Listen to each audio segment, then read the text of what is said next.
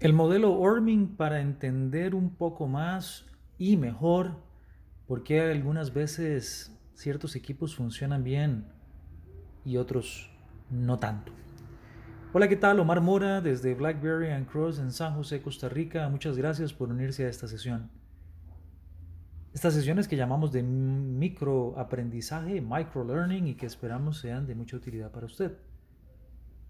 Bruce Tuckman o Bruce W. Tuckman, por allá de los años 60, mediados de los 60, identifica algunas etapas típicas de la formación o el desarrollo de equipos, equipos humanos que se unen para trabajar en conjunto y lograr mejores resultados en teoría. Esas etapas algunas veces eh, se mencionan como eh, etapas de forming, storming, norming y performing. Por eso el modelo se le llama orming. Últimamente se agrega una etapa que es adjourning. Bueno, en español, forming es una etapa de formación, storming es una etapa tormentosa, una etapa confrontativa, norming es una etapa de normalización, performing una de las fases ya de desempeño y por último el adjourning es cuando el equipo se desintegra para tomar otras funciones. Bueno, eso muchas veces cuando los, los y las especialistas en Lean Six Sigma, calidad o similar empiezan a estudiar este tema, creen que es teoría. Bueno, en sí es una teoría, sin duda alguna, pero usted lo puede ver muy claramente identificado en sus procesos, en sus equipos.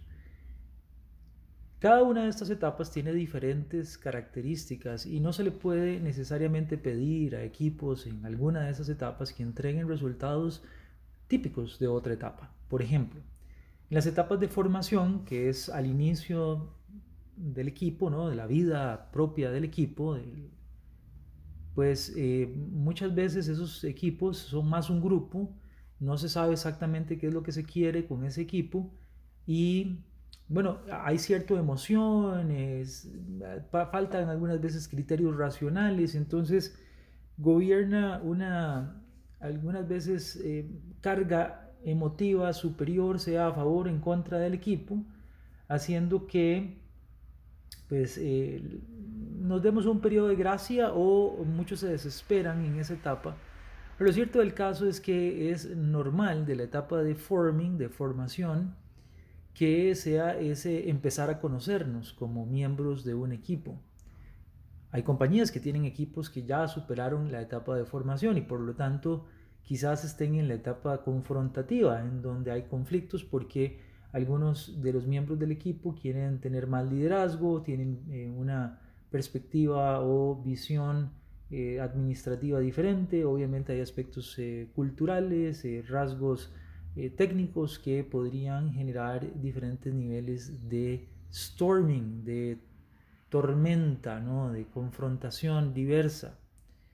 ¿Cómo pedirle a un equipo que se desempeñe al máximo si en las etapas en las que está todavía no hemos podido superar algunos de estos elementos? Sí, podría ser muy difícil, podría ser muy, muy difícil. Em, veámoslo con los equipos de fútbol, ¿verdad? Viene un nuevo entrenador quizás tienen años jugando juntos, pero ahora el entrenador genera una nueva permutación de ordenamiento, por lo tanto el equipo quizás está en esas etapas de, normalizar, eh, si bien es cierto ya se conocen, eh, a lo mejor no han superado etapas confrontativas, pero tienen que normalizar el, el grupo, tienen que lograr una, una fuerte intimidad de conceptos, de prácticas para poder desempeñarse posteriormente bien. Curiosamente, como gerentes, muchos y muchas de nosotros lo que queremos es que el equipo empiece a dar resultados desde el día cero, pero quizás no tomamos en cuenta estas fases evolutivas, ni tampoco la última, que es esta de adjourning, de desmantelar el equipo, en donde también debemos darle un poco de diversidad a la organización.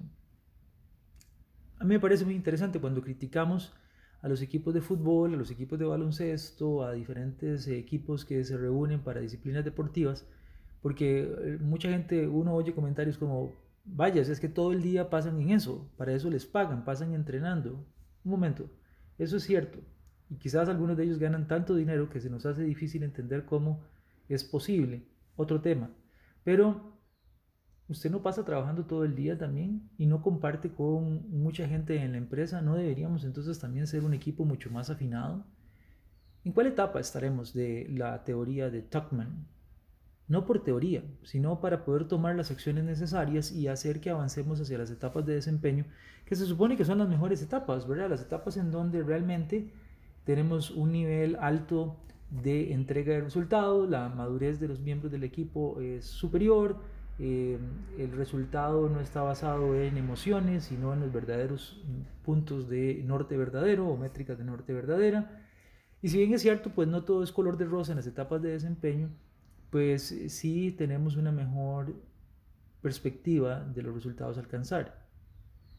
Sea en equipos de fútbol, en equipos de baloncesto, de natación, de lo que fuera, o en la empresa, invertimos tanto tiempo trabajando con otros que quizás deberíamos entender si realmente estamos ya en una etapa de alto desempeño o realmente lo que tenemos es un grupo de gente que juntamos de vez en cuando y queremos que se desempeñe correctamente, pero ni siquiera hemos podido ayudarles a superar estas fases que parecen ser muy típicas en la formación de equipos. Espero que este material le sea de utilidad para reforzar el modelo de Orming, recuerde, Orming, Tuckman fue el que lo creó. Forming, Storming, Norming, Performing y Adjourning. ¿Sí? ¿Qué tal? ¿Tomó nota? Perfecto. Nos hablamos en la próxima y recuerde visitar www.blackberrycross.com.